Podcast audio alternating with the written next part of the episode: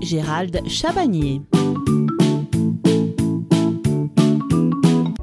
Dans ce sujet en deux parties consacré à la santé de la tortue, nous examinerons deux grands thèmes.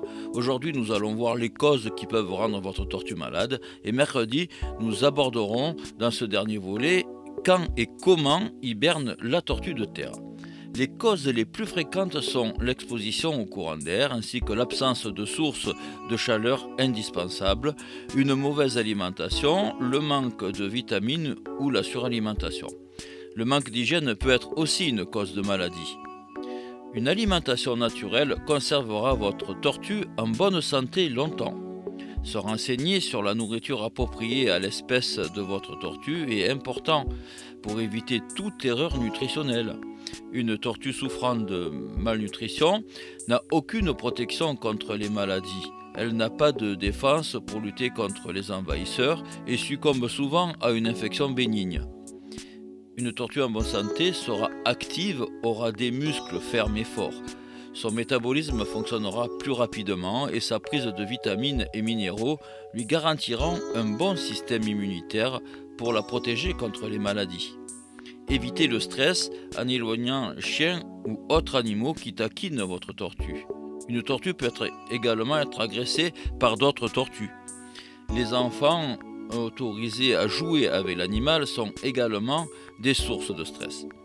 Évitez de la faire dormir dans un endroit humide en lui fournissant un endroit sec et confortable pour la nuit. Quelques mesures d'hygiène importantes contre les maladies. Le bassin et les zones de sable humide sont des véritables foyers de reproduction des vers parasites ainsi que de diverses bactéries. Dans la nature, les tortues qui parcourent de grands trajets ne rencontrent plus ces parasites qu'elles excrètent définitivement. Nettoyez bien quotidiennement le bassin d'eau et faites en sorte que le sol à proximité soit sec. La tortue dépose volontiers ses excréments dans l'eau. Il faut alors changer immédiatement cette eau.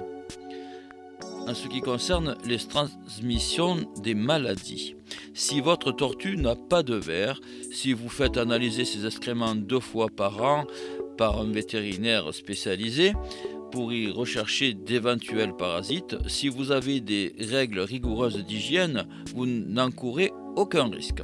Les tortues sont des compagnons tout à fait silencieux qui ne crient pas lorsqu'elles souffrent. Observez bien votre animal.